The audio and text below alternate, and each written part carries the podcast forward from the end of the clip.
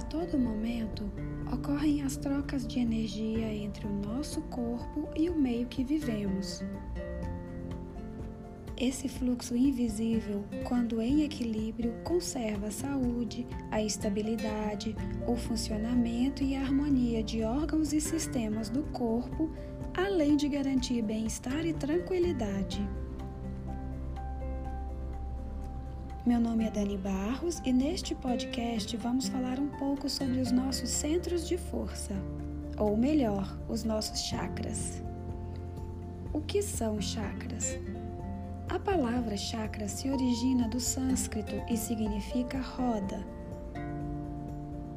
Também chamados de vórtices, são centros localizados no nosso corpo energético responsáveis por fazer transitar a energia pelos principais pontos do corpo e garantir seu bom funcionamento.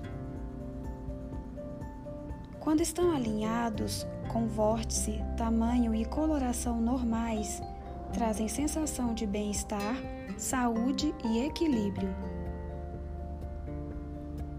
O que desregula seu funcionamento?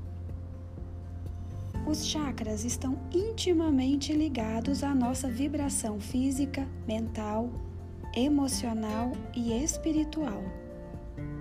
Por isso, podem perder sua harmonia devido às situações delicadas do dia a dia, tais como medo, raiva, perdas, brigas, decepções e demais conflitos interiores e exteriores. Também são afetados por pensamentos e sentimentos negativos, podendo ser obstruídos e ter sua função normal completamente afetada. Como reequilibrar os chakras? Harmonizar os chakras é fazer com que eles trabalhem junto com você em tudo o que fizer. Isso quer dizer que quando os chakras estão em equilíbrio, você está inteiro em tudo o que faz e vive em harmonia com suas atitudes, escolhas e decisões. Coisas que te fazem bem podem ajudar a alinhar esses centros e garantir que eles trabalhem em harmonia.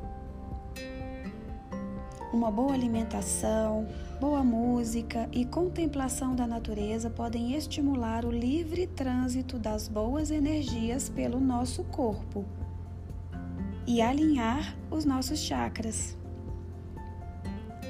Meditação, reiki, florais, exercícios de equilíbrio, yoga e mantras também são excelentes opções para garantir a harmonia dos centros energéticos trazendo plenitude e uma vida mais alegre.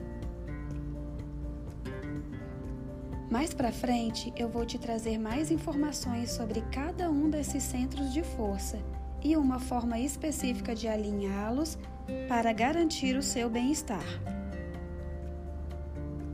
Por enquanto, eu vou ficando por aqui. Te vejo no próximo podcast. Um beijo.